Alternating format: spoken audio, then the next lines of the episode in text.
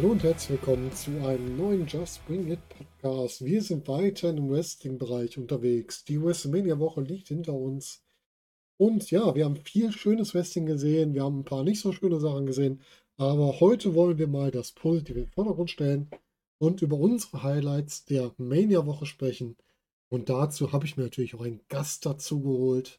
Und zwar habe ich mir jemanden dazu geholt, der sich mit Wrestling ein bisschen auskennt, weil er es selbst betreibt. Mein Gast heute ist Fast Time Mudo. Ja, dann begrüßen wir doch mal den Gast. Hallo Mudo, schön, dass du da bist. Hallo Volker, ich grüße dich. Freut mich sehr, wieder da sein zu dürfen. Und hallo, liebe Zuhörer natürlich. Ja, sehr gerne. Wir haben ja schon, äh, ich, oder ich habe zumindest bei Twitter gemerkt, wir haben beide, glaube ich, einen ähnlichen Geschmack gehabt bei dieser WrestleMania-Woche. Und da dachte ich mir, wir sollten uns mal austauschen, was denn so unsere Highlights der Woche waren. Ja, auf jeden Fall. Auf jeden Fall. Du hast schon gesagt, du hast so ziemlich alles nochmal nachgeguckt, was noch offen war, damit wir bei dem, falls wir irgendwo abwechselnde Highlights haben, über alles mal sprechen können. Ähm, ich bin mal gespannt, was so deine Highlights waren. Mit welcher Erwartung bist du denn an die Mania-Woche rangegangen? Ähm, eigentlich mit einer sehr erwartungsvollen Haltung, weil natürlich allein schon äh, der Fakt ja eine Rolle spielte, dass es die erste Show seit über einem Jahr vor Publikum wieder war. Und äh, da, da, da dachte ich mir, Mensch, das kannst du dir einfach nicht entgehen lassen, auch weil es WrestleMania ist, aber nochmal mit diesem kleinen Zusatz ähm, war ich irgendwie noch mehr gehypt als vielleicht die letzten Jahre. Und äh, man hat es ja auch etwas noch spektakulärer präsentiert mit äh, fast eine ganze Woche, was ja die letzten Jahre auch eigentlich nicht so gang und gäbe war, dass man auch NXT an zwei Tagen veranstalten lässt. Mhm. Also der Hype war schon da, auf jeden Fall. Ja, ist doch schön. Wie fandest du denn die Vorgehensweise von WWE, dass du zwar Publikum hast, aber immer noch Reaktionen aus der, äh, ja, vom Band eingespielt hast?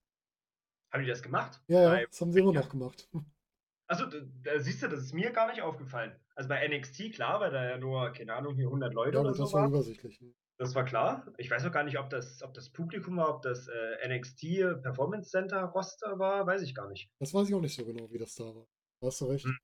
Ja, ein bisschen anders. Nee, aber ich habe das halt jetzt mehrfach gehört, dass wohl die teilweise die Reaktionen vom Band eingespielt wurden. Und da denke ich mir dann, ey, du hast Publikum da, dann mach doch das Publikum lauter.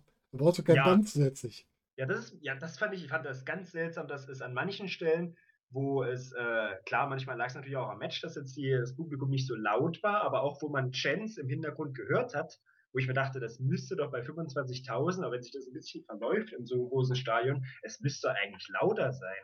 Also das hätte ich, fände ich viel, viel cooler noch für das Feeling von mhm. zu Hause auszuschauen, wenn das deutlich lauter gewesen wäre. Ich finde auch die echten Chants mal viel besser und dann, wenn du die halt mehr einspielt, lauter einspielst, finde ich viel cooler als alles andere. Ja, ja, das, deshalb machen wir das doch alle letztendlich für genau. die Chants. Ja. Deswegen will, wollen wir ja auch die Fans dabei haben, deswegen sollte ja WrestleMania mit Fans auch wieder deutlich besser werden, allein von der Atmosphäre, also vom Wrestlerisch kann man es natürlich auch ohne Fans gut machen, aber die Atmosphäre macht natürlich mit Fans viel mehr aus als ohne. Ja, man hat den Unterschied deutlich gemerkt, auf jeden Fall schon. Ja. ja. Hattest du ein musikalisches Highlight über die ja, vier, fünf Tage, wie viele es auch immer waren? Äh, es gab ja genug, es gab ja genug Acts zwischendrin, aber hm. äh, ich habe tatsächlich nur die Matches geguckt. Also ah, auch okay. äh, nicht mal, nicht mal in Reihenfolge. Mhm. Und ich habe auch von den Backstage-Segmenten, die es ja gab, auch nicht allzu viel mitbekommen, weil ich immer nur zu den Matches geskippt bin. Mhm. Ich habe gesehen, dass Bailey irgendwie recht unterhaltsam gewesen sein soll bei den beiden WrestleMania-Tagen. Ähm, aber sonst habe ich weder Musikacts noch große Backstage-Segmente äh, mir angeschaut. Ich finde es ja schon bitter genug, dass Bailey ähm, nicht auf der Karte stand, sondern nur so ein Backstage dabei war. Aber wenn sie das wenigstens abgerissen hat, dann ist es ja wenigstens gut. Ja, das Beste draus gemacht wahrscheinlich mit der Rolle, ja. Ja, kann gut sein. Ja, musikalisch, ich fand, ähm, ich habe mir auch nicht alles angeguckt, aber ich fand an der ersten NXT-Nacht wohl die Nationalhymne von der Gitarristin Nita Strauss von Alice Cooper gespielt. Und das war richtig cool. Also ah, ich, die, war, die war schon mal da, oder? Kann sein, kann sein. Aber das hat richtig Spaß gemacht, das mal so zu hören. Hat die nicht mal, hat die nicht mal ähm, bei, bei Shinsuke ähm, einen Entrance gespielt? Das weiß also kann ich sein, nicht. Kann sein, dass ich das verwechsle. Aber es, äh, irgendwie klingelt das bei mir so im Hinterkopf. Aber vielleicht liegt auch falsch. Ja, das kann sein. Vielleicht habe ich das auch einfach vergessen. Ist auch alles durchaus möglich. Wie fandest du denn die Aufmachung, also die Stage-Aufmachung, WrestleMania und NXT? Ja, Bombe, ja. Also NXT natürlich im Rahmen der Möglichkeiten äh, in der ja doch mehr oder weniger kleinen Halle. Mhm. Ähm, aber das war, es war halt recht schlicht, aber hat ja dem, dem Motto und ähm, allgemein dem Stil, das Feeling, was NXT vermittelt, ist dem ja schon gerecht geworden. Und WrestleMania natürlich äh, Erwartungen völlig erfüllt. Ähm, mit dem riesengroßen Schiff war mal was anderes. Mhm. Ähm, war auch irgendwie logisch, dass man ja das ganze Design und Thema vom letzten Jahr halt nochmal jetzt richtig gemacht hat. Weil Mhm. sonst hätte es mal ja so ein bisschen verschenkt. Ähm, es hat mir, hat mir richtig gut gefallen, auf jeden Fall. Und da ist trotzdem Schiedwetter bei WrestleMania, ne? Oh ja. Ja, fast schon, äh, was für ein Zufall, dass die letzten Jahre immer äh, nie dazu kam, ja. Ja, ja, der, der erste WrestleMania-Abend startet ja irgendwie 40 Minuten später wegen dem Regen. Also da war ja ein bisschen Verzug drin. Ja, ich kann mich nicht erinnern, dass es das schon mal gab bei einer Open Air WrestleMania. Ich glaube auch nicht, die hatten bis jetzt immer Glück, aber gerade dieses Mal, wo die Fans gerade zurückkommen, hat man auch noch so ein Wetter dabei. Also, wenn, dann kommt es auch richtig. Genau, aber irgendwann, Hm. irgendwann muss das ja passieren, ja. Ja, richtig. Und dann lass uns mal bei NXT Takeover Stand and Deliver Nacht 1 anfangen. Was war denn dein Highlight der ersten Nacht von NXT Takeover Stand and Deliver? ähm, es war, ah, es war vieles für mich auf einem Level. Mhm. Ähm, ich habe tatsächlich das äh, Gauntlet-Match nicht gesehen bislang. Ähm, hat mich einfach am wenigsten interessiert von der Card. Mhm. Auch wenn es äh, so ein Gauntlet natürlich äh, an sich eine spannende Sache ist, wenn da relativ viele gute Wrestler involviert sind. Es war sogar mal ein anderes Gauntlet-Match. Normalerweise kennt man ja, es muss einer eliminiert werden, damit der nächste reinkommt. Und hier kamen die Leute nach Zeit rein. Ah, sozusagen äh, quasi Elimination Chamber Match Genau. ohne Kammern. Genau, genau so. Ja. ja, sehr interessant. Das habe ich selbst mal geworkt letztes Jahr bei NEW. Ach, witzig. Ähm, haben wir mal genau die gleiche Matchart gemacht. Das war, ja, das ist, das ist natürlich sehr spannend. Schade, vielleicht schaue ich es mir noch an. Finde ich auf jeden Fall die bessere Variante des Gauntlet-Matches, weil sonst sind meist die Auseinandersetzungen so kurz. Und das finde ich immer ein bisschen schade. Die Leute Ja, so das schnell raus ja, dann, dann äh, weiß man eigentlich schon, dass der am Anfang nicht gewinnen kann oder Mhm. er eliminiert halt alle, was auch irgendwie dann langweilig ist. Ja, Genau. ja, ja. Das ist schon eine coole Variante, das stimmt. Ja, so ein bisschen, also es waren wie gesagt alle, alle restlichen Matches, alle vier, waren für mich mega, mega stark. Mhm. Ähm, vielleicht als, wenn ich einen highlightern müsste, dann wäre es schon Walter gegen Champa. Mhm. Ähm, war stark. Ich hätte mir, ich weiß gar nicht, ob ich mir jetzt ein paar böse Kommentare einhandle, aber hätte mir fast sogar noch einen Ticken mehr erwartet, tatsächlich. Äh, war aber natürlich Weltklasse, ohne Frage. Ähm, aber genauso stark fand ich auch das äh, Triple Threat äh, Tag Team Match. Was natürlich äh, ein ganz anderer Stil war, eigentlich ein Spotfest. ja, Ähm, komplettes Gegenteil eigentlich von Walter ja, richtig. Äh, aber auch äh, hätte ich nicht erwartet, weil ich kannte, also die, die jetzt neuen Tag Team Champions hier, MSK, äh, Mhm. muss ich ehrlich sagen, kannte ich nicht. Also ich habe mitbekommen, dass die das äh, Tag Team Turnier gewonnen haben, dass Mhm. irgendwie innerhalb des Turniers debütiert sind. Aber äh, ich habe beide Wrestler vorher noch nie gehört oder gesehen. Jetzt sind die NXT Tag Team Champions auch spannend. Aber die haben mich überzeugt in dem Match, auf jeden Fall. Bin ich bei dir. Ich kannte sie vorher auch nicht. Ich habe sie auch erst da wirklich kennengelernt bei dem äh, Dusty Rhodes Classic. Die sind wohl schon bekannt auf dem Indie-Markt, aber ich kannte sie vorher auch nicht. Ich weiß auch nicht, wie sie vorher hießen. Hätte man natürlich jetzt nochmal recherchieren können. Wie hießen die beiden denn ursprünglich? Ach, die Rascals waren es von ähm, Impact Wrestling. Ah, okay, ja. Hm. Ah, Okay. schade, dass ich mich in dem äh, US-Indie-Markt gar nicht mehr so gut auskenne. Mhm. Früher habe ich TNA noch gerne geguckt, aber jetzt äh, sehe ich nur die Sachen auf Social Media. Ja. Äh, ja, der Name sagt mir was. Mhm. Ähm, nee, aber gesehen habe ich sie tatsächlich nicht. Aber die ja. scheinen ja wieder einen Aufschwung zu haben, ne? Habe ich jetzt gehört, TNA, also Impact. Die scheinen sich ja wieder gefangen zu haben, jetzt wieder nach oben zu klettern. Ja, sind ja auch ja mit, mit äh, All Elite äh, die Kooperation. Ja, Ich weiß gar nicht, wie weit die fortgeschritten ist, ob das schon wieder äh, ad acta gelegt ist oder noch aktuell ist. Aber es hat auf jeden Fall dazu beigetragen, ne, dann Kenny Mhm. Omega zu haben oder ähm, Revival ehemalig sind doch, glaube ich, auch da aufgetreten. Oder nee, Gallows und Anderson, ne? Ja, und die Ja, genau. Private Party ist aufgetreten von AEW bei, ähm, bei Impact und ich weiß gar nicht, wer noch. Wer nur nicht wollte, war Sammy Guevara, der ist nicht aufgetreten. Weil es da so ein Ja. bisschen, ein bisschen problematisch wohl war, aber naja. Aber alleine schon, allein schon, dass Kelly jetzt bei Impact äh, aufgetreten ist oder vielleicht in Zukunft noch wird, war natürlich äh, absolutes Highlight. Ja, ist, ist ihr auch gegönnt. Also hat sie verdient. Ja, Grund, Grund genug, da mal reinzuschauen. Ja, das stimmt. Ja, lass uns mal auf die beiden Matches gucken, die du so gesagt hast. Weiter ging Jumper. Weiter Jumper fand ich total gut, weil wir endlich den alten Tommaso Jumper wieder haben. Rasierter Kopf, kurze Buchse und wieder so ein bisschen wahnsinnig, wie man ihn vorher kannte. Da war ja zuletzt so ein bisschen, klingt vielleicht ein bisschen radikal, aber so ein bisschen der weichgespülte Jumper. Und jetzt ist er wieder in seine alte Rolle zurückgekehrt. Und das passt für mich gegen Walter auch viel besser. Also wieder so ein bisschen überdrehte Jumper, die man halt von früher kennt. Ja, Und, absolut, absolut. Ja. Wäre äh, jeder, also es wäre glaubhaft gewesen, äh, dass ein Jumper in der Form Walter besiegen kann. Ne? Ja, richtig, auf jeden Fall. Ja, und die große Story ist natürlich, wann kommt der Top des Todes? genau, ja. Und äh, Jumper hat erst dafür gesorgt, dass Walter halt ihn mit seiner Hand nicht angreifen kann, hat das mal wieder abgewehrt. Hat auch die Hand angegriffen. Ähm, Walter hat dann vor dem guten, wie heißt unser Kommentator? Ähm, äh, Great Barrett, wie er so schön sagte, Barrett, den genau. Tisch äh, ja. halbiert sozusagen. Und ähm, ja, hat sich dabei die Hand verletzt und ja, dann ging die Story immer weiter in die Richtung. Und am Ende fand ich auch gut, dass Walter dann doch noch, diesmal anders, sogar nach dem Job das Match gewinnt. Das war mal, bei Walter kann jeder Move zum Ende führen, oder? Das ist, äh, das ist sehr, sehr spannend zu beobachten. Ja, wir kommen langsam weg. Ähm, Walter ist für mich so ein bisschen der Pionier in der Hinsicht. Und man sieht es, finde ich, mir fällt jetzt leider kein anderes Beispiel ein, aber man sieht es beim einen oder anderen Wrestler doch immer mehr, dass der klassische Finisher ähm, nicht, ich will jetzt nicht sagen, auszusterben droht, aber ähm, es mittlerweile gang und gäbe ist es auch, äh, ohne einen, einen festen Finisher sozusagen seine Matches zu bestreiten. Weil, wie du schon gesagt hast, ob es jetzt bei Walter ähm, die großen Moves sind wie Big Splash oder Powerbomb oder halt auch mal eine Line oder der Job jetzt, das, ich weiß gar nicht, ob es das schon mal gab, dass Walter den Job wirklich zum Finish genommen hat.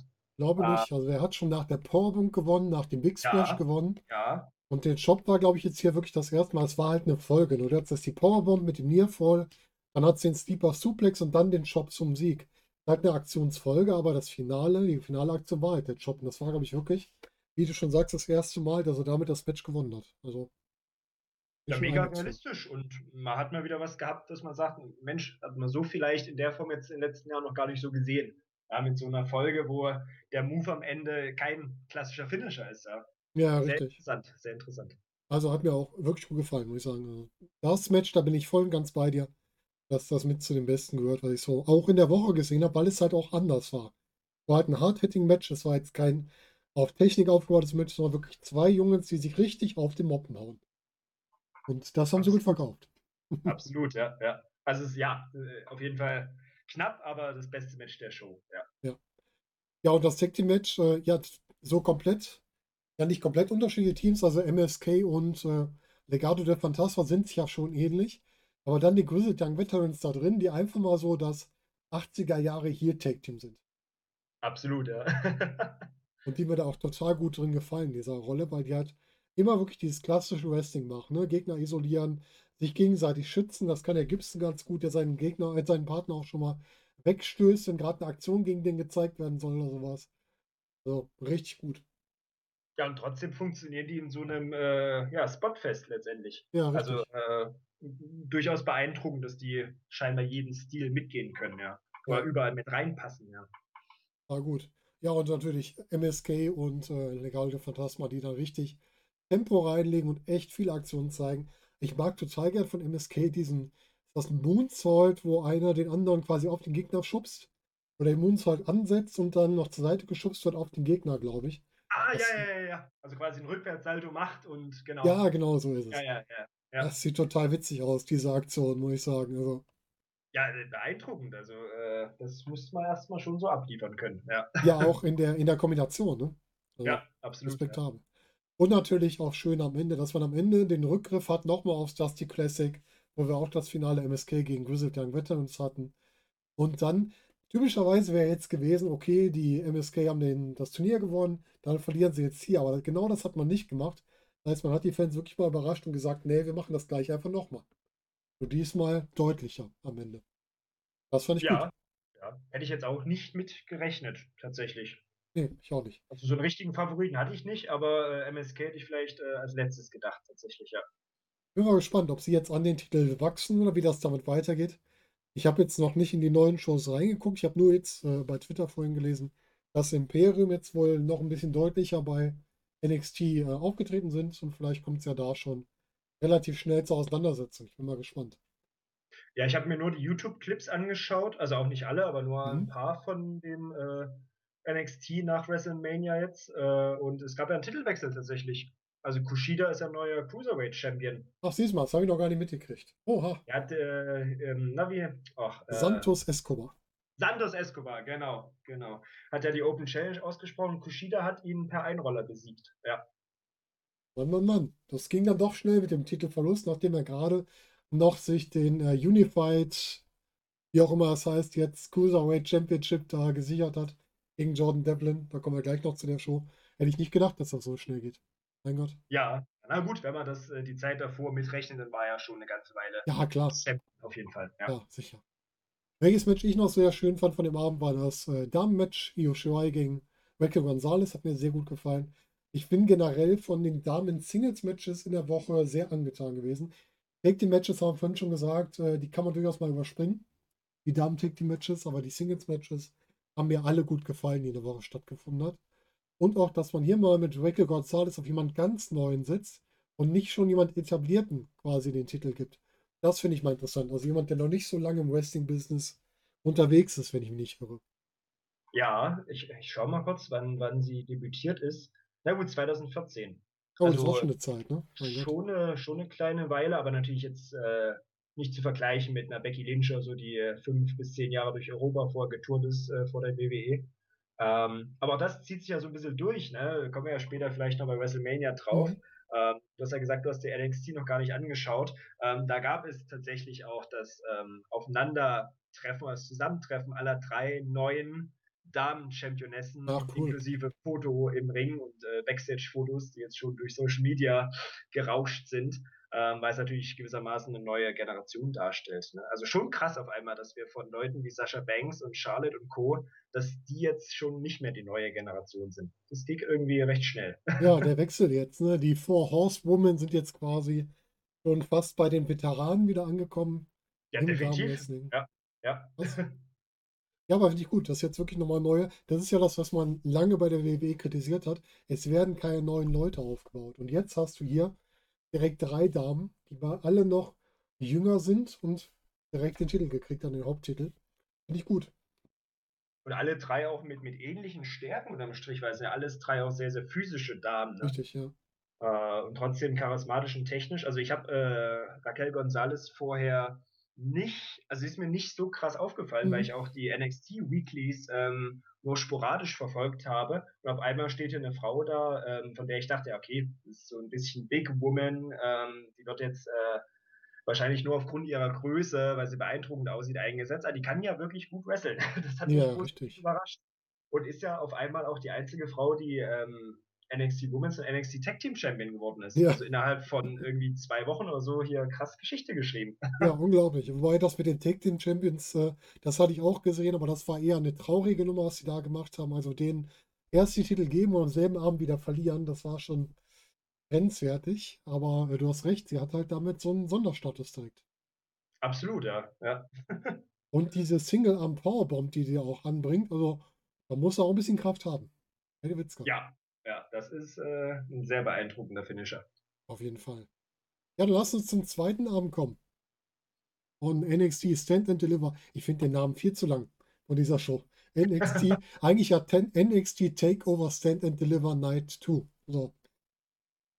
Ja, ist, ist das halbe Match schon rum. Ja, ja, richtig. Was hat dich denn da begeistert am zweiten Abend?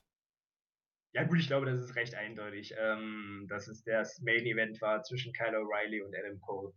Äh, ist für mich auch, ähm, wenn man jetzt äh, vielleicht von dieser Bewertung 1 bis 10 geht, ist es für mich ein 10-Punkte-Match. Mhm. Ja, absolut. Oder 5 Sterne, mhm. wenn man so sagen möchte.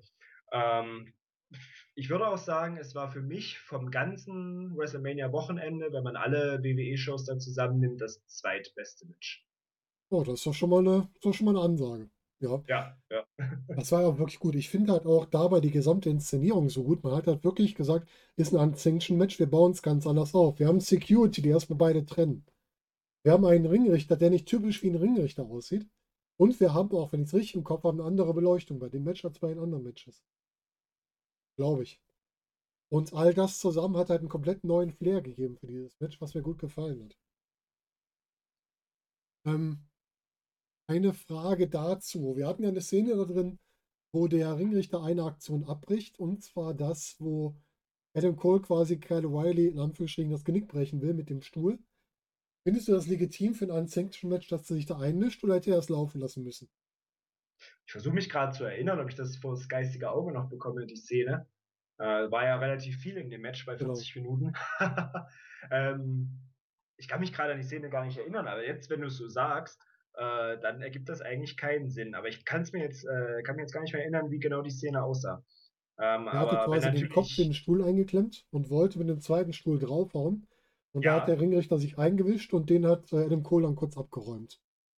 Ah, okay, okay, okay. Ja, stimmt, stimmt. Aber er hat natürlich, äh, er hat es jetzt nicht so richtig aktiv verhindert, oder? Er hat ja auf ihn eingeredet. Ja, ja, genau, genau. Ja, okay. Ja, das, das war, das in der Form stimmt, da hat er ihn K.O. geschlagen, ja. Mhm. Das fand ich okay. Das fand ich okay. Wenn er ihn jetzt in klassischer ähm, äh, Singles-Match-Manier, wenn die Q und so weiter ähm, quasi ja, normales Singles-Match ist, wenn er mhm. da wie normaler Ringrichter den Stuhl wegzieht und so weiter, wenn er ausholt, äh, wenn so eine Aktion gewesen wäre, wäre es komisch gewesen. Aber mhm. natürlich äh, versuchen, so eine Aktion auszureden, fand ich durchaus realistischer. Ich habe es mir auch erklärt, dass er halt nicht direkt eingreifen darf, aber wenn um wenn es wirklich um Leib und Leben geht, dass er dann zumindest sich äußern sollte dazu. Das fand ich schon ganz in Ordnung. Ja, absolut. Genau. Auf jeden Fall. Was ich sehr spannend fand im Match ist die lange Erzählung. Wir haben im Grunde zwei Erzählthemen da drin. Wir haben einmal die Erzählung rund um ähm, Kyle O'Reillys Nacken, der ja sehr viel bearbeitet wurde. Und wir haben die Erzählung rund um die Kette, mit der ganz viel passiert ist. Und das waren für mich so die beiden Stories im Match. Und ich mag es immer, wenn so eine Waffe früh eingeführt wird und dann immer wieder aufgegriffen wird. Das ist wie bei einer Serie, wo früh ein Gegenstand eingeführt wird, der immer wieder zum Einsatz kommt. Das haben sie ja sehr gut erzählt. Ja, definitiv. Und auch mit der Kette. Ähm, ich bin ja immer wieder positiv überrascht, wenn man doch Sachen sieht, wo man sich überlegt, Mensch, das habe ich so in der Form noch nicht gesehen. Und das war bei dem Match bei einigen Sachen, mhm. wo man sich dachte, ähm, ja, 40 Minuten muss man auch erstmal füllen und das äh, sehr, sehr innovativ. Es waren mhm. einige Sachen dabei mit der Kette. Ich erinnere mich an einen Spot, ähm, wo, ich weiß gar nicht, wie rum es war. Ich glaube, ähm, Adam Cole war letztendlich der Leidtragende. Oder es kann auch andersrum gewesen sein, wo die Kette am Seil befestigt war. Er rennt ins Seil und äh, der Aktive zieht die Kette lang, sodass es quasi wie eine Art Clothesline-Wirkung ja. äh, ihm an den Hals erwischt hat. Also mega, sehr, sehr kreativ. Ja, sehr, Cole hatte die gezogen. Ah, okay, okay, so rum. Das, das habe ich noch im Kopf, ja. Ja, das ist total kreativ, fand ich auch. Und ich fand auch äh, das Finish mit der Kette total gut. Einfach zu sagen, der Knee Drop ist hart, mit der Kette ist er härter. Ja, ja, das war gut. auf jeden Fall. Auch so in der Form kann ich mich nicht erinnern, sowas schon mal gesehen zu haben. Ist nee, naheliegend, so. logisch, aber cool. Innovativ was man halt, Was man öfter kennt, sind so Submission-Moves unter Einsatz von irgendeinem Werkzeug. Aber so einen normalen Angriffsmove mit dem äh, Einbringen des Werkzeugs dann zum Finish, das sieht man nicht so oft. Das stimmt. War gut gemacht, auf jeden Fall. Wie fandest du es, dass es bis auf die ähm, Handverletzung von Adam Cole kein Blut in dem Match gab? War das für dich okay oder hättest du gesagt, bei so einem harten Match musste auch Blut fließen? Es wäre mir bis jetzt gar nicht aufgefallen, wenn du es jetzt nicht gesagt hättest. also äh, ist also quasi ein Zeichen dafür, dass ich es nicht vermisst habe. Mhm. Ähm, es hätte natürlich zu dem Match gepasst, ohne Frage. Ähm, aber es ist ja ein gutes Zeichen, dass es nicht immer sein muss, um äh, eine sehr intensive, harte Geschichte dann so in einem langen Match zu Ende zu bringen. Äh, muss es nicht immer sein. Hätte jetzt auch nicht geschadet, aber ich habe es ja mhm. offenbar nicht vermisst, ja. Ja, ich habe es auch nicht vermisst. Ich mag es, wenn man dann sagt, wir können auch ein hartes Match zeigen, ohne dass jemand blutet. Einfach nur mit der Art, wie wir das Match zeigen, wird es genauso hart, als wenn da jemand wie ein abgestorbenes Schwein jetzt blutet. Also, dass ich immer Angst habe, dass sich da jemand vielleicht zu sehr schneidet und dann äh, sich irgendwie das schlimmer verletzt, als es sein muss. Ja, die Gefahr besteht. Die Gefahr besteht natürlich, ja. Gerade bei einem längeren Match, wo man dann vielleicht auch mal eine Sekunde unaufmerksam sein kann, ist das halt immer so ein Ding, ne? Ja, ja. Aber da bin ich bei dir, war auch mein Match des Abends, hat richtig Spaß gemacht. Wie fandest du denn, dass äh, Karen Cross hier den Titel von Finn Balor gewonnen hat?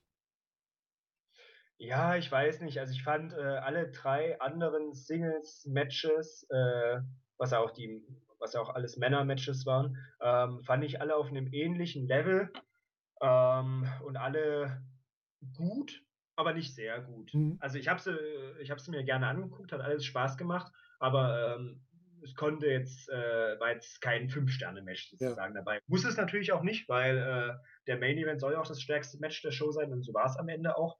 Ähm, dass Karrion Cross jetzt wieder äh, NXT-Champion ist, ich glaube immer noch unbesiegt auch, äh, auf jeden Fall in Singles-Matches unbesiegt. Ähm, ja, ist, eine, ist sicherlich logisch, weil ja die Regentschaft bei ihm nicht zustande kommen konnte, wie sie eigentlich geplant war durch die Verletzung. Mhm. Ähm, ich kann mit ihm tatsächlich im Ring nicht so viel anfangen. Also ich mhm. kannte ihn noch nicht aus den Indies. Ähm, Killer Cross schon mal gehört, aber mhm. ich wusste jetzt, äh, habe ihn nie vorher in Action gesehen. Ich finde sein Gimmick, alles was den Entrances drumherum betrifft, so mega, mega cool. Ähm, aber im Ring finde ich ihn leider nur durchschnittlich. Mhm. Vielleicht muss er auch nicht mehr sein für das, was er darstellt. Und das Match mit äh, Bella war natürlich auch, äh, wie gesagt, gut, ja, fast schon sehr gut auf jeden Fall. Ähm, ja, funktioniert sicherlich mit dem richtigen Gegner, aber ähm, ich muss ihn jetzt auch nicht zwingend als Champion sehen. Ja, kann ich verstehen. Ich ähm, habe Cross jetzt schon öfter gesehen, auch bei dem ersten Lauf bei NXT. Was ich bei ihm sagen muss, ich finde, dass so seine, seine Fähigkeiten sind auch so ein bisschen, ich will jetzt nicht sagen limitiert, kann ich nicht einschätzen, aber die sind halt nicht so attraktiv, was er so im Ring bringt. Aber ich finde, er hat in Sachen, ähm, einmal Selling hat er dazu gewonnen und auch in Sachen Reagieren auf Aktionen, also Konter und so. Das kann natürlich auch super gut einstudiert worden sein, aber das sah auf jeden Fall besser aus als in den Matches vorher. Ich hoffe, dass es sich weiterentwickelt und ich finde, bei ihm ist ein ganz großes Problem ähm, das Charisma im Ring. Weil das fehlt ihm einfach, finde ich. Ja, ich weiß, ich ja. weiß, was du meinst. Ja, ja. Mhm. Das, äh, ja, vielleicht ist es das, äh, was dazu führt, dass ich mit ihm noch nicht so richtig connecten kann aus Fansicht sozusagen. Das kann sein, weil wenn ich ihn, wenn er auftritt, dann ist seine Frau ja einmal dabei mit Scarlett und die bringt unheimlich viel dazu. Und natürlich der Theme, den er hat und die ganze Szenerie außenrum, das wirkt auch richtig gut. Aber wenn er dann im Match ist, dann finde ich, verliert er zum Entrant sehr stark. Ja, ja, stimme ich dir, stimme ich dir absolut zu. Sehe ich genauso. Ja. Naja, gucken wir mal, wie das weitergeht mit ihm als Champion. Jetzt vielleicht kann er dran wachsen. Jetzt hat er ja die Chance. Er hat sich diesmal, ich habe nicht verletzt, ich habe zumindest nichts gehört. Also Vielleicht haben wir da gute Chancen, dass er jetzt entsprechend da einen Aufstieg nochmal kriegt. Ja, hoffentlich, hoffentlich bleibt er verletzungsfrei, auf jeden Fall. Ja. Und dann lass uns mal nach Europa wechseln. Und zwar hatten wir auch noch NXT UK Prelude Nummer 139, eigentlich eine normale NXT TV-Show, aber in der WrestleMania-Woche. Und da hatten wir auch gerade mal drei Matches, die ist ja schön kompakt immer. Und dich da zu fragen, was dein Highlight ist, brauche ich eigentlich kaum, weil ich kann es mir vorstellen, aber trotzdem darfst du es selber sagen. Ja, selbstverständlich, wie es auch sein sollte, der Main Event weiter gegen Rampage Brown. Ähm, starkes Match, absolut. Mhm. Also äh, das hat wiederum meine Erwartungen übertroffen. ähm, hat mir sehr, sehr gut gefallen, weil ich auch zwischendurch das Gefühl hatte, ups, vielleicht ist Brown jetzt tatsächlich derjenige, der mhm. äh, weiter den Titel abnehmen kann. Ich habe äh, Brown außerhalb von NXT UK öfter bei Progress zum Beispiel gesehen. Mhm. Äh, wurde auch da natürlich immer schon als großer Veteran dargestellt. Ähm, ist ja, glaube ich, auch schon, ich weiß gar nicht wann, stimmt auch schon an die, ja, 2001, also jetzt auch 20 Jahre schon aktiv. Ähm, also wäre sicherlich auch durch seine ganze Physis, durch seine Erfahrung, sein ganzes Charisma, was er mitbringt als, äh, ja, schon ein bisschen Oldschool-Heel mhm. eigentlich, ähm, eine richtige Gefahr für Walter und äh, ein glaubhafter äh, Sieger über Walter gewesen. Ähm, also ich habe zwischendurch fast damit gerechnet, dass ja. die Regentschaft von Walter an der Stelle endet, Hat aber ähm, ja, bin jetzt auch nicht traurig darüber, dass es noch weitergeht. Ja, stimmt. Ich hatte auch damit gerechnet, weil ich gehört habe, er hat am Vortag ein Match gegen Jumper und vielleicht nimmt man das als Erklärung dafür, dass er hier nicht mehr so viel Power hat und deswegen hier das Match verliert. Das hätte man ja super so erzählen können. Weil zwei Matches in zwei Tagen Wobei Champa jetzt auch nicht gerade der einfachste Gegner ist, das kann man schon so darstellen, dass man deswegen dann das Match und den Titel verliert. Und der wurde ja auch ordentlich von, äh, von Brown vermobbt. Also der ist ja gut ein paar Mal auf den Boden geknallt, aus dem Ring geflogen und sonstiges. Das war schon eine ordentliche Erzählung. Ja, also näher, näher an der Niederlage als äh, gegen die meisten anderen, ja. Ja. Ich glaube, also gegen Champa war er für mich nicht so nah dran. Ich glaube, das letzte Mal, dass es näher dran war, war gegen Ilja sogar noch. Das ja, das hätte, ich jetzt, das hätte ich jetzt auch gesagt, ja. ja. ja. Bin aber gespannt. Ich habe irgendwie noch immer das Gefühl, dass Ilja derjenige sein wird, der es auch wird. Der bald den Titel abnimmt, dass der nochmal ein zweites Match kriegt. Mir fällt, mir fällt äh, auch tatsächlich kein anderer ein jetzt gerade. Weil Ilja wird ja auch äh, seinen Fähigkeiten entsprechend krass gut aufgebaut. Mhm. Ähm, hat ja das Match auch bekommen gegen Walter. Und ähm, es wäre ja so eine Art, könnte man ja aufziehen als so Last Chance-Sache nochmal ähm, irgendwie, dass er dann das Ding holt. Mir würde jetzt kein anderer einfallen, der momentan in der Position wäre, ja. Ja, richtig. Und ähm, er wird ja auch wieder durch, durch viele Videos, Features wieder gezeigt. Diesmal ja auch wieder in der Show. Hat auch eine härtere Art jetzt entwickelt und das würde total gut, äh, total gut passen diesmal. Bin mal gespannt, ob da was kommt. Aber mal zu dem Match hier. Ähm, ja, Rampage hat halt wirklich richtig mitgehalten. Er hat Walter mit Shoulderblocks auf den Boden gerammt. Er hat dafür gesorgt, dass Walter aus dem Ring flüchtet, um wirklich mal den Attacken zu entgehen. Er konnte seinen Finisher durchbringen, was nicht viele gegen Walter schaffen. Und äh, so eine Powerbomb, also die Dr. Bomb bei ihm, die zieht auch nicht jeder so einfach gegen so einen Walter, ne? Weil Walter ist jetzt nicht gerade der, der kleine Cruiserweight, gegen den man so eine Aktion zeigt. Absolut, ja. Aber auch da wieder, wenn es einer im Roster gerade machen kann gegen Walter, dann äh, Brown, ja. Ja, richtig. Und ähm, ja, das, das Finish in dem Match war ja eine, eigentlich eine unheimlich lange Folge von Aktionen. Wir haben nochmal den Ansatz, wo man denkt, oh, jetzt kann Brown das zumachen. Er setzt wieder seinen Finisher, die Dr. Bomb an. Walter kontert das aber mit dem Backdrop. Verpasst ihn dann noch einen Chop, noch einen Knee Strike, mehrere Lariats. Dann Nearfall und geht es direkt in den Sleeper und direkt wieder über sein Rope Release in den German, in die Powerbomb, noch ein Nearfall und dann noch ein Big Splash hinterher. Also, ähm, da hat Walter wirklich alles rausgehauen, damit er bloß nicht mehr auf die Beine kommt und nochmal ihn in die Finger kriegt. Das fand ich auch wieder gut erzählt, dass er wirklich am Ende nochmal alles gibt, um seinen Gegner zu bezwingen. Und wenn das nicht geholfen hätte, dann hätte Brown das Ding wahrscheinlich geholt. So sollte es wohl aussehen. Ja, denke ich auch, denke ich auch. Man könnte immer denken, dass äh, dann ein Brown natürlich äh, schwach aussieht, ja, wenn Walter quasi äh, die letzte Minute komplett dominiert mit äh, einem Move nach dem anderen. Aber das Gegenteil ist ja der Fall, ne, dass man sieht, äh, auch wenn, Ball, wenn Brown keine eigene Aktion mehr in der letzten Finish-Phase zeigen konnte, ähm, hat er ja trotzdem standgehalten bis zum Big Splash dann. Also für mich äh, hat da Brown auch überhaupt keinen Schaden genommen, sah immer noch stark aus und äh, du hast am Ende auch wieder ein Finish, was du so in der Form nicht so oft siehst, ja. Nee, richtig. Und das, du hast genau, was du sagst. Man beweist ja damit, dass Walter wirklich alles gibt, um den am Boden zu halten. Und damit machst du den Gegner ja auch stark. Wenn du sagst, ich muss wirklich alle meine Mittel einsetzen, damit ich den besiegen kann.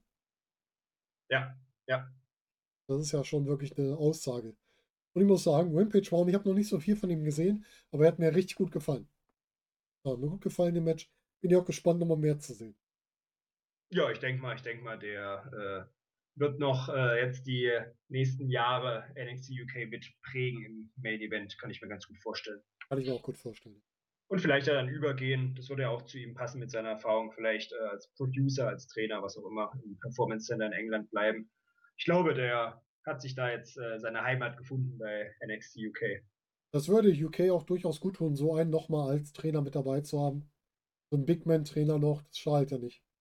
Ja, auf jeden Fall, der die äh, UK-Szene aus dem, ja, seit 20 Jahren aus dem FF kennt. Ja, richtig. Ohne Frage, ja. Wie fandest du denn das Heritage Cup Match also das gehört zu zehn Matches, die ich äh, noch nicht gesehen habe, tatsächlich. Ah, okay. Ich habe das äh, Frauen-Tag-Match gesehen, mhm. ähm, was mir ganz gut gefallen hat. Aber Tyler Bate gegen äh, Norm da habe ich noch nicht gesehen. Kann ich noch nichts dazu sagen. Ja, aber da muss ich, dann gut, dass du sagst, da muss ich mich hier nochmal revidieren. NXT UK war die einzige Show, wo es ein gutes Frauen-Tag-Match gab. Ja, das hat Spaß Stimmt. gemacht, es zu sehen. Stimmt, ja. Ja, ja, ich fand, äh, mich hat das überzeugt. Ich bin ja, äh, finde ja Millie, ähm, oder Emilia McKenzie, wie sie jetzt heißt, ähm, sowieso, äh, also es ist ja unglaublich, die ist 20, ey. 20. Ja, Meine krass. Äh, und dann äh, die, was ich sehr, sehr lustigen Fact fände, dass Maiko Satomura ähm, ohne jede ähm, Ironie als völlig selbstverständlich als the best in the world angekündigt wird. Ja. das ist äh, das ist mal ein Statement, ja. Und, Und äh, Kelly Ray auch, auch äh, Kelly Ray auch, äh, ja, also Satomura und Kelly Ray, das ist äh, vielleicht äh, die Spitze des Frauenwrestlings außerhalb des Main Rosters der WWE. Ja. Ähm, das ist echt, das ist viel Qualität da drin, ja. Richtig gut. Und äh, Isla Dawn hat auch einen guten Aufschwung gemacht. Die ist auch nochmal, ich habe die ganz am Anfang bei der NXT UK-Zeit gesehen, da fand ich es noch nicht so dolle, aber die gefällt mir jetzt auch ein ganz Stück besser als am Anfang noch, muss ich sagen. Also da hat sie auch einiges getan.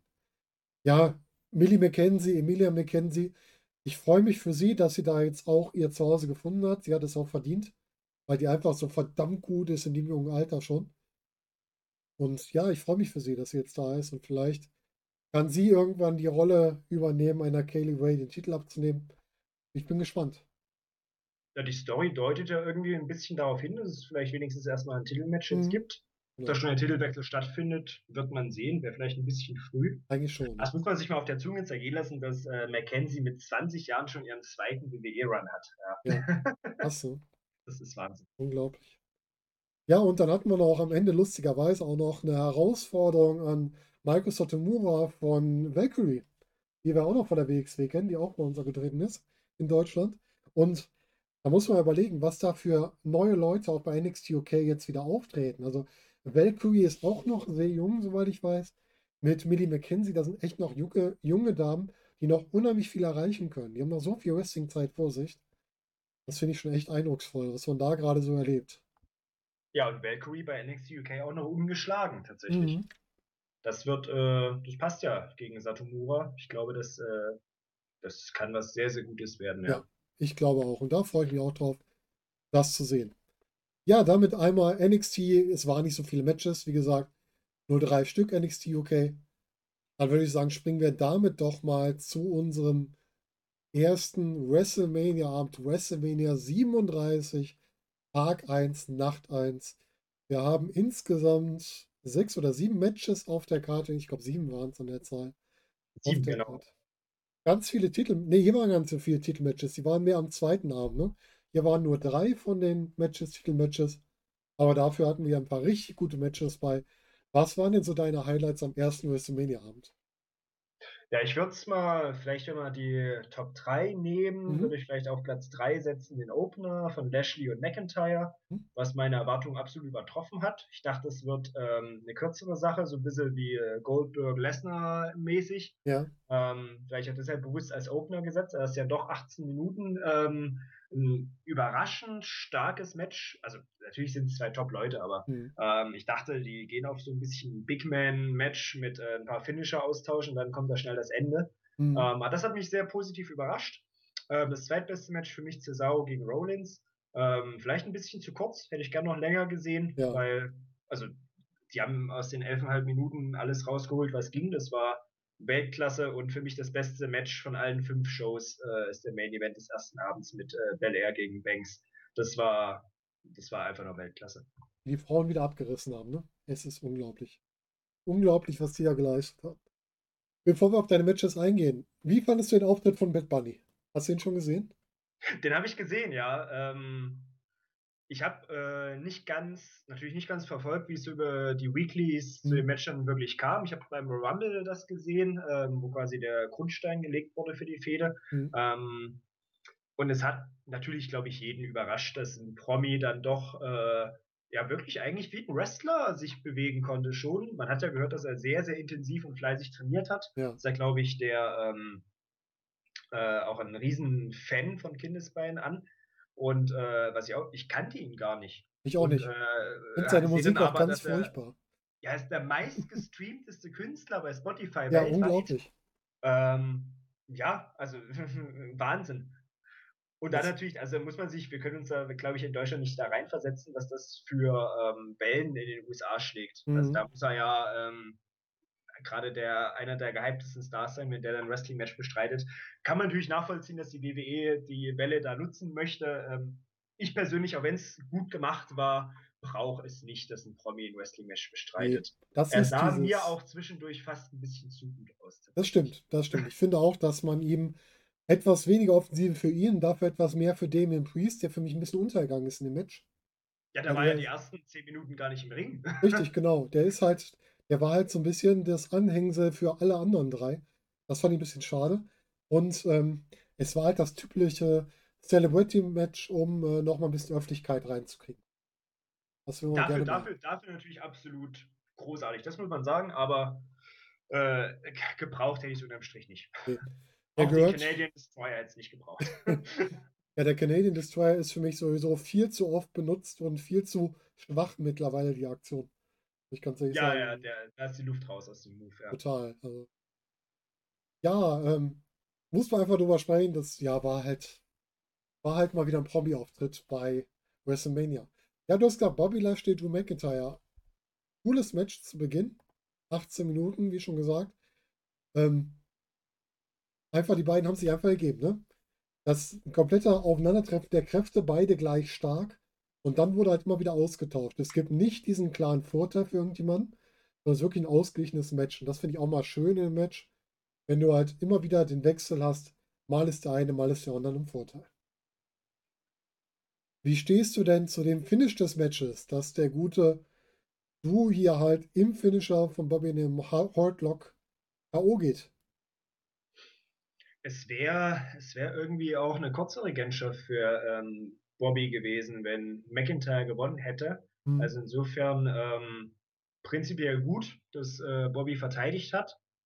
Ähm, am Ende finde ich so 'n, äh, K.O. gehen im äh, in der Bürger im Genickhebel, ähm, finde ich, ist auch immer 'ne realistische Sache. Er hat nicht getappt. Das ist immer Ja. 'ne Sache, auf die man noch, äh, nächsten Wochen eingehen kann. Ähm, er sieht deshalb nicht schwach aus. Es kann den besten Leuten passieren, wenn man sich, ähm, UFC oder anderen, äh, Kampfsport anguckt. Ähm, wenn man mal in so 'n Griff gerät, dann kann man auch einfach ausgehen. Ähm, insofern McIntyre aus meiner Sicht nicht geschadet. Ähm, wäre auch 'n bisschen viel gewesen, jetzt innerhalb eines Jahres dann schon die 3. Titelregentschaft als WWE-Champion. Immer wieder Ja. kurz abgegeben, dann wieder gewonnen. Ähm, finde ich also unterm Strich völlig okay so. Mhm. Ja, da hast du recht mit der wenn das so siehst, ist vollkommen richtig. Ja, du kannst es ja ganz gut einschätzen, wie das ist, in so 'nem Aufgabegriff wirklich K.O. zu gehen. Und ich finde auch, es ist halt 'ne Erzählung auch, um, äh, McIntyre einfach noch mal zu stärken, ne? Weil der wurde abgelenkt vorher von MVP, konnte seinen Claymore nicht ins Ziel bringen. Äh, ob die Ablenkung von MVP sein muss, ja, weiß ich nicht. Der hat aber, glaube ich ich weiß gar nicht, wie das war. Hat der daneben gegriffen? Er hat nein, er hat einfach irgendwas gerufen. Ach so. Deshalb also, ja, ich weiß nicht. Ne, dann war das 'n bisschen doof, sich so ablenken zu lassen. Ja, irgendwie in dem Moment sah er wirklich 'n bisschen dämlich aus, der gute McIntyre, weil, na ja, MVP hat irgendwas reingebrüllt in 'n Ring und, ähm, ja, okay. Kann man Das machen, muss man das vielleicht ist nicht. diese diese Face-Ablenkung, da läuft auf einmal die Musik von jemand anderem, ich muss zur Bühne gucken. Diese WW typische WWE-Ablenkung, die man immer wieder hat. Da wird 'ne Musik eingespielt, jetzt muss ich zur Bühne gucken. Ja, aber selbst das wäre ja noch glaubhafter gewesen, als wenn der Manager, der eh schon die ganze Zeit am Ring Ja, steht, was stimmt. ruft. Weil eigentlich müsste er die ganze Zeit irgendwas von sich geben, ne? Wenn er als Manager schon da ist. Der steht ja nicht nur doof da rum. Ja, genau, genau. Grade 'n MVP nicht, ja. Ne, richtig. Aber ich finde ja MVP mit seinem Stock sowieso irgendwie putzig, wenn er da mit seinem Stock reingelaufen kommt, also Ja, ja, optisch optisch, äh, irgendwie cool, ne, mit dem, äh wirkt so 'n bisschen wie weiß nicht, erinnert mich wie an so 'nem, äh wie so Ja, Pate genau. ähnlich fast schon. Irgendwie so 'n Gang-Leader in 'nem so 'nem Thriller. Äh, also, passt zu ihm. Freut mich nat natürlich auf jeden Fall für ihn, dass er jetzt seit einem Jahr schon wieder bei der WWE ist. Sehr, sehr cool. Ja, also, für ich finde ihn auch als Manager vollkommen in Ordnung. Ich müsste ihn jetzt nicht im Ring haben, aber als Manager passt das vollkommen. Ja, dann kommen wir zu ja, zu einem großartigen Match mit dem richtigen Sieger. Wir kommen zu Seth Rollins gegen Cesaro. Und das Match, du hast es schon gesagt, es hätte 5 Minuten länger sein können. Das hätte man nicht gemerkt, weil die beiden es einfach abgerissen haben. Und Cesaro hat endlich seinen WrestleMania-Singles-Sieg gekriegt. Nach so vielen Jahren. Gruselig, dass es so lange gedauert hat. Ja, vor allem auch sein 1. Singles-Match Richtig, überhaupt. ja. Das ist das ist wirklich, äh hätte ich jetzt gar nicht so aufm Schirm gehabt. Klar, wenn man jetzt zurückdenkt, ähm, stimmt das, aber seltsam, dass, äh, das doch so nie zustande kam über die, ja, 10 Jahre mittlerweile hinweg. Ähm, also, absolut verdient und ich hoffe, es geht auch für ihn weiter Richtung, äh vielleicht als nächster Herausforderer für Reigns. Ja, das wäre doch mal was. Cesaro da einzusetzen. Das wird auch eine richtig schöne Sache. Ja, wir hatten, die Geschichte war eigentlich immer, wann kriegt er den Swing durch? Und es ist wirklich so, ich glaube, er hat sogar nach dem Swing gewonnen, ne? Ja, Swing und Neutralizer hinterher. Stimmt, der genau. Neutralizer kam noch, ja. Ja, aber es war nichts dazwischen, genau. Wie fandest du denn den No Hands Released Airplane Spin? Ah, ich wusste, dass er den schon irgendwann mal gemacht hat, aber ähm, es hat mich in dem Moment doch überrascht. Ich hatte es nicht mehr so auf dem Schirm. Äh, geil. Also eigentlich so simpel, einfach nur jemanden, also so ein Airplane-Spin, ähm, kann man ja leicht belächeln, weil es ja eigentlich dem Gegner jetzt nicht viel Schaden zusetzt, außer dass er halt ein äh, bisschen das Gleichgewicht verliert. Ähm, aber es sieht natürlich krass aus und wirklich beeindruckend, dass das äh, erstmal so hinzukriegen. Ja, cool. richtig. Und auf dem großen Nacken von Cesaro passt uns das Rollins halt auch mal drauf, ne? Der hat ja einen Nacken für drei Leute. Beide ja. wird's geil.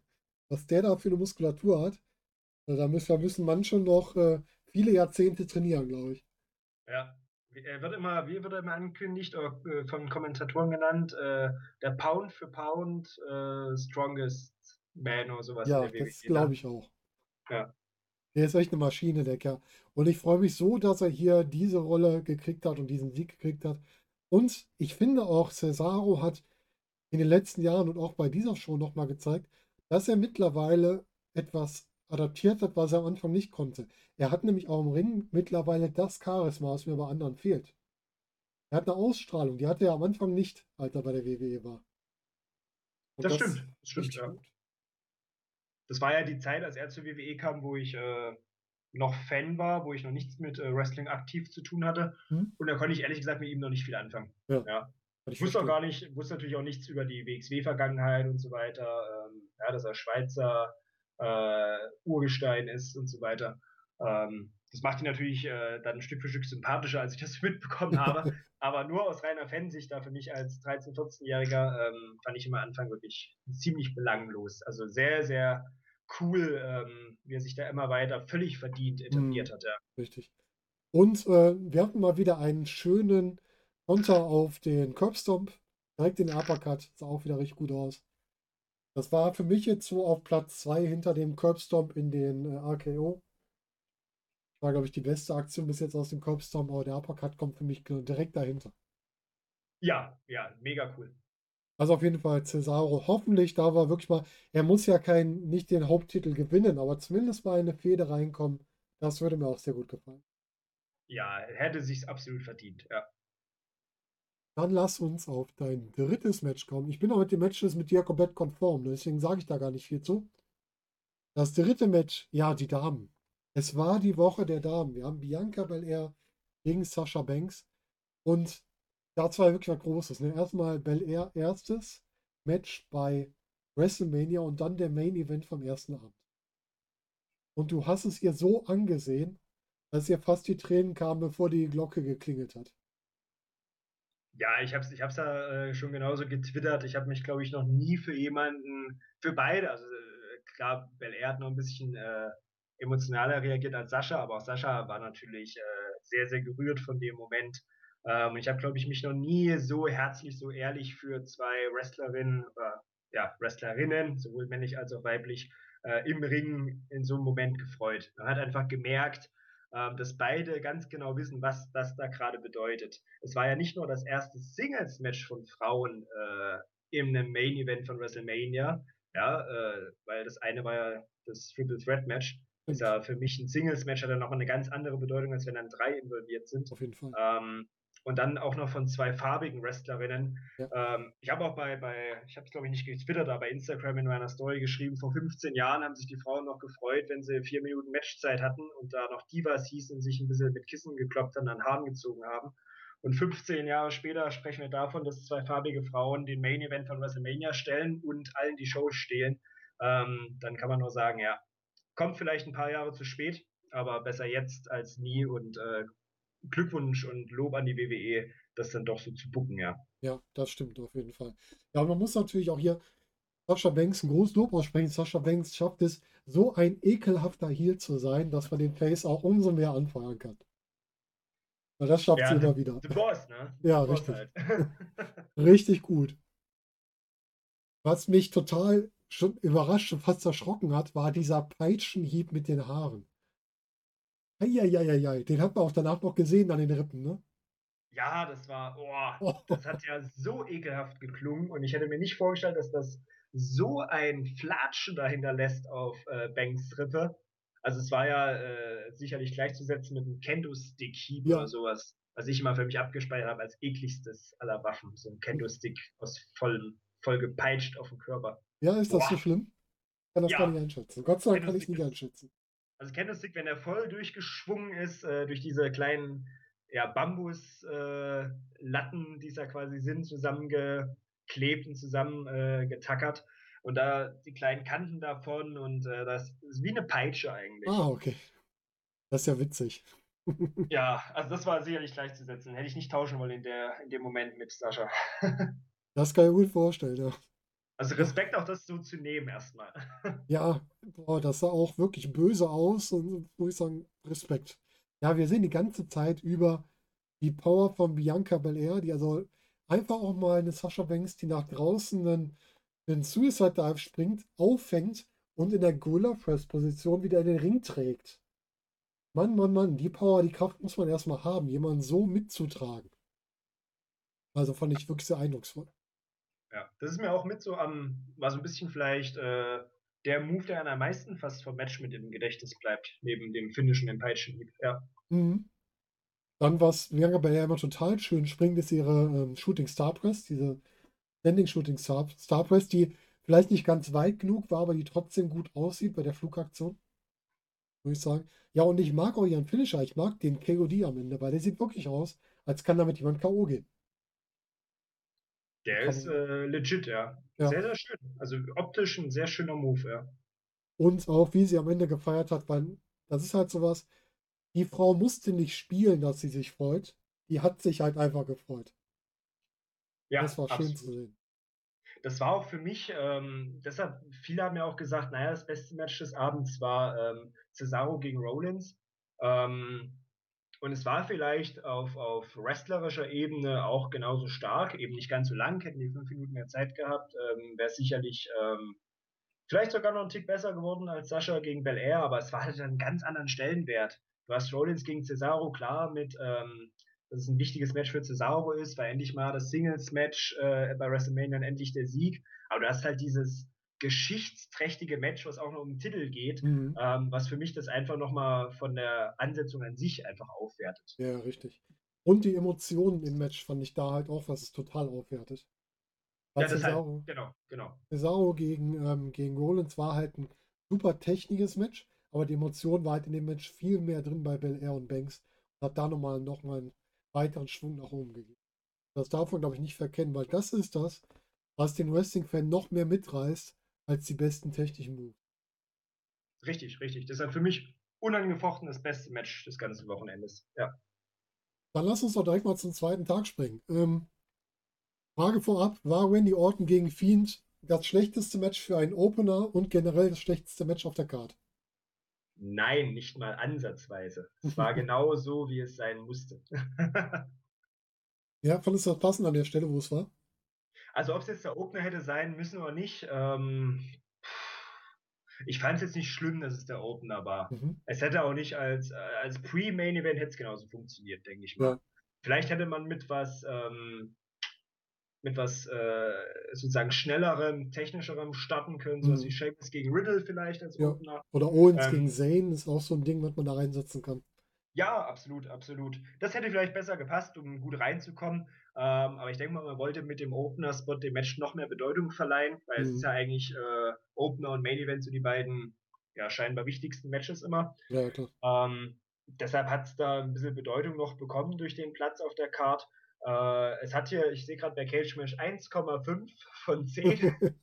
ist damit das schlechteste Match des ganzen WrestleMania-Wochenendes Mhm. angeblich. Ähm, ja, also jeder, der da so ein richtig krasses 20-Minuten-Match erwartet hat, der hat Wrestling nicht verstanden. Ja. Also dafür war das Match nicht da. Ich habe äh, nicht damit gerechnet, dass es so in der Form läuft.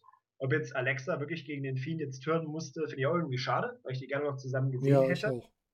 Aber der ganze Entrance und äh, dass The Fiend halt Sachen no-sellt. Am Ende, okay, geht der RKO durch. Das war jetzt vielleicht nicht ganz so, äh, ob jetzt Randy Orton am Ende da mit dem AKO so clean gewinnen muss, wo mhm. dem Feed doch eigentlich sonst nichts anhaben kann. Okay, ja. Aber ansonsten von der ganzen Aufmachung, dem Drumherum, fand ich das so, wie es sein soll, hat seinen Zweck erfüllt. Ja.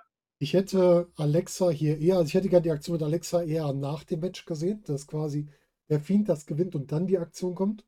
Und ich hätte gerne Alexa Bliss so als, ähm, als umgekehrte Urne des Undertakers, dass sie quasi dem Fiend seine Kraft entziehen kann oder geben kann. Also so, ein, so eine Rolle finde ich ganz cool dafür.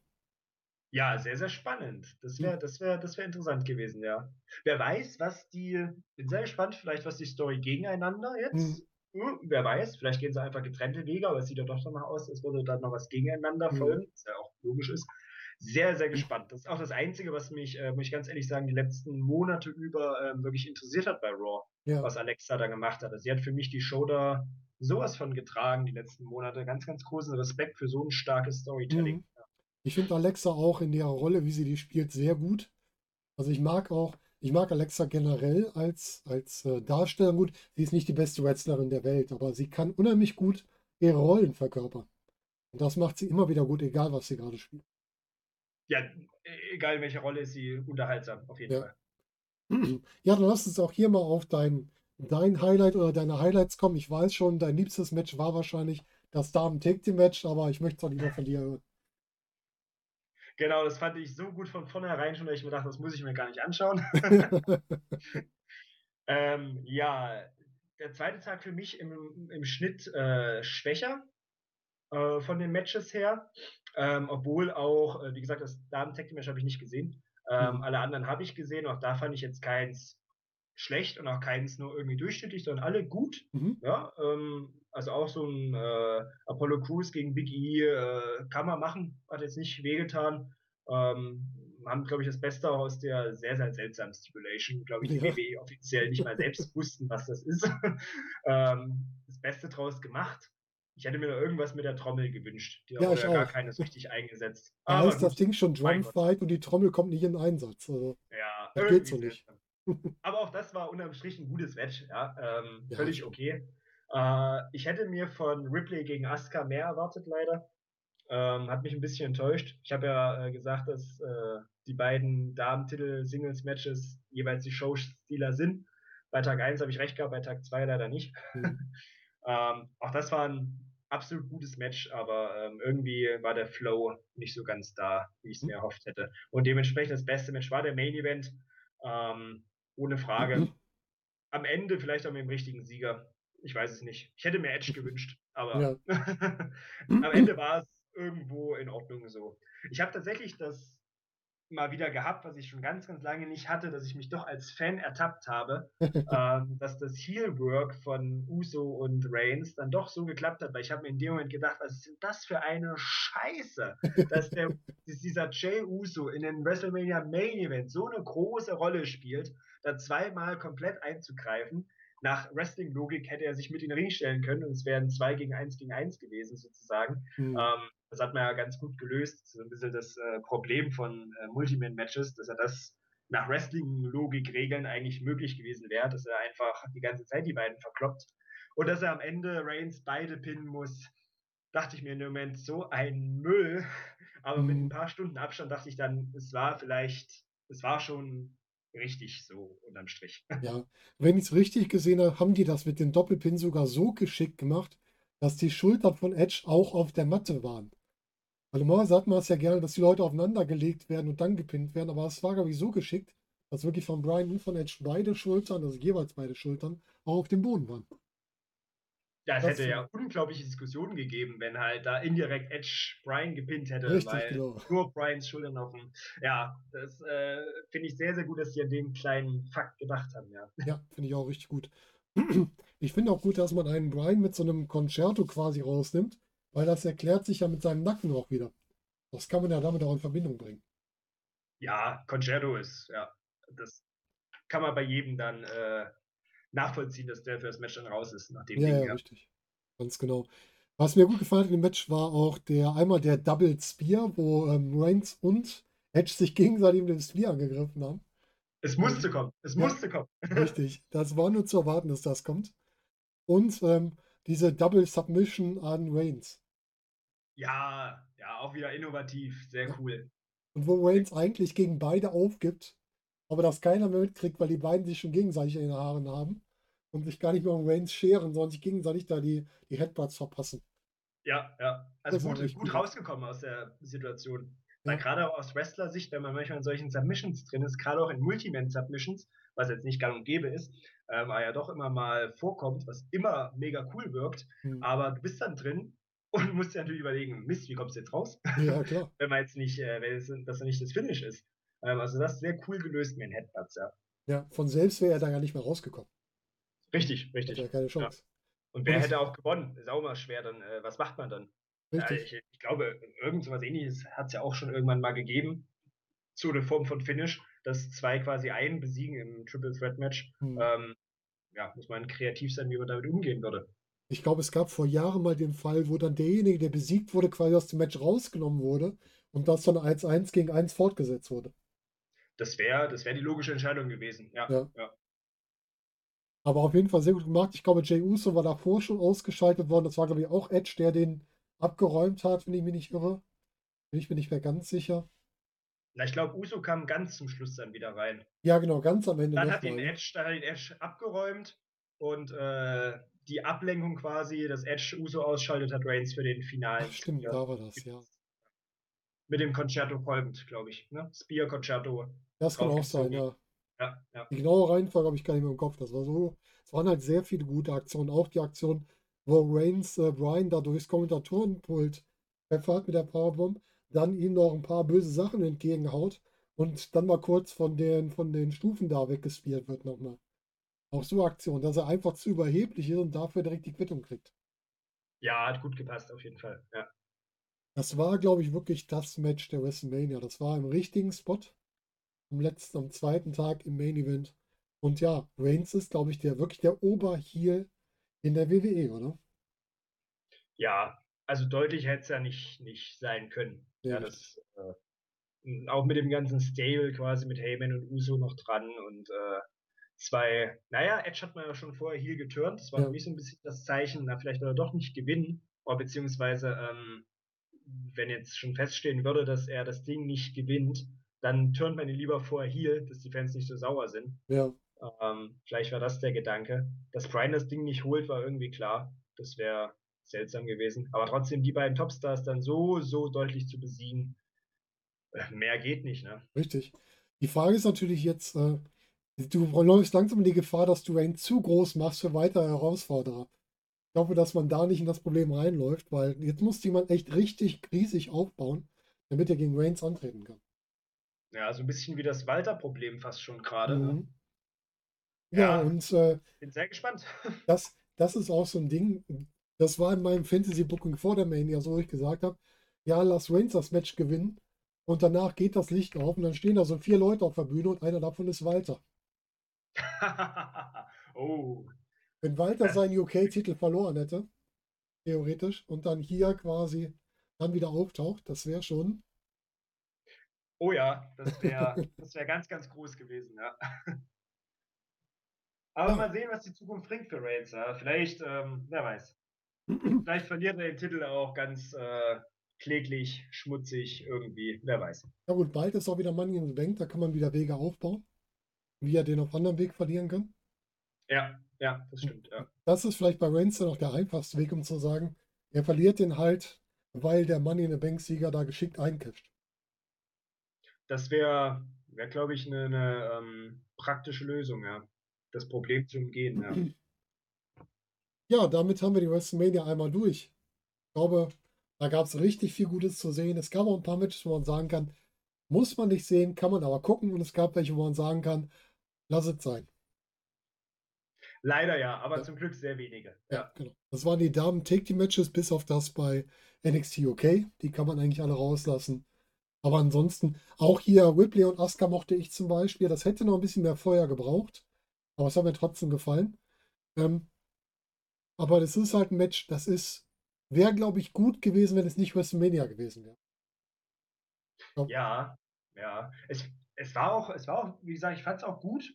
Ähm, und äh, es freut mich für Ripley mega. Ich finde die richtig, richtig klasse. Mhm. Ähm, auch noch sehr jung. Dies, äh, Fun Fact: Ripley ist genau einen Tag jünger als ich. Ach, witzig. ähm, und äh, in dem Alter, die erste auch wieder Geschichte geschrieben. Die erste Frau, die UK, NXT und jetzt Main Roster Champion ist. Das stimmt. Ähm, aber es war halt irgendwie, irgendwie hat die Chemie zwischen den beiden nicht so ganz gepasst. Ich habe das Match bei Raw jetzt gar nicht gesehen. Es gab ja quasi das Rückmatch mhm. jetzt schon, was von Charlotte äh, unterbrochen wurde. Ich weiß nicht, ob das vielleicht besser war. Aber irgendwie habe ich das Gefühl gehabt, so, es kam die Chemie nicht zustande zwischen den beiden. Irgendwie war es ein Tick zu langsam. Zu viele Pausen, mhm. kein guter Fluss im Match. Ja. Aber trotzdem gut, ohne Frage. Ja, aber vielleicht passen die beiden einfach nicht so richtig zusammen. Das kann durchaus sein. Ja, wirklich, wirklich, ja. Ich hätte immer gedacht, dass die Rolle, die Whipblades hat mit diesem Dreifach-Champion, dass die Rolle Tony Storm irgendwann einnimmt. Aber das ist irgendwie an ihr vorbeigelaufen, die Rolle. Ja, ich hoffe, es kommt noch mit Tony, dass die nicht untergeht. Ich kann es mir nicht vorstellen, dafür ist sie zu gut, dass ja. sie untergeht. Und dafür ist, ist äh, Triple H und äh, Shawn Michaels bei NXT sind die zu schlau, mhm. um eine Tony Storm da zu verheizen. Ähm, ah, gut, ja, Ripley ist natürlich die körperlich äh, beeindruckende ja, Figur deshalb wahrscheinlich für Vince, für, fürs Main Roster erst ein interessanter. Und ich glaube halt einfach, WWE hat bei den Damen aktuell ein Luxusproblem. Die haben sehr viele gute Damen.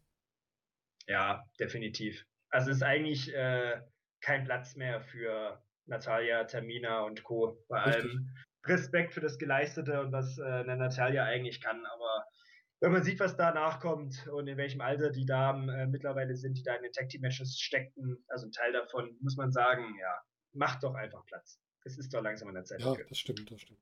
Macht doch hier, Natalia kann ja auch im Trainingsbereich gehen, die hat ja wirklich viel Erfahrung. Und äh, weiß ich nicht, was Tamina macht, die kann, weiß ich, auf Conventions auftreten. Ja, Irgendwie die kann sowas. irgendwo Autogramme geben, ja. Kannst du nachher Jax direkt mitnehmen, die kann auch mitgehen und da Autogramme geben und dann ja, ist doch alles gut. Okay. Da ist jeder in seinen Kompetenzen. Das passt. Ganz genau. Gut, dann würde ich sagen, wir schließen unsere Highlights. Mudo, vielen Dank, dass du mal wieder dabei warst. Hat wieder Spaß gemacht. Danke dir für die Einladung. Hat mir auch sehr viel Freude bereitet. Ich hoffe, die Zuhörer sind nicht gelangweilt von einem Stunde zehnfach wie simple. Danke dir. Ja, es ist mal gut, wenn ein Fachmann dabei ist und ich, und dann funktioniert das mal viel besser. so, und dann wünschen wir auch den Zuhörern noch einen schönen Morgen, Tag, Abend oder Nacht, je nachdem, wenn ihr das hier hört. Und wir hören uns dann beim nächsten Podcast wieder und wünschen euch bis dahin alles Gute, macht's gut. Tschüss.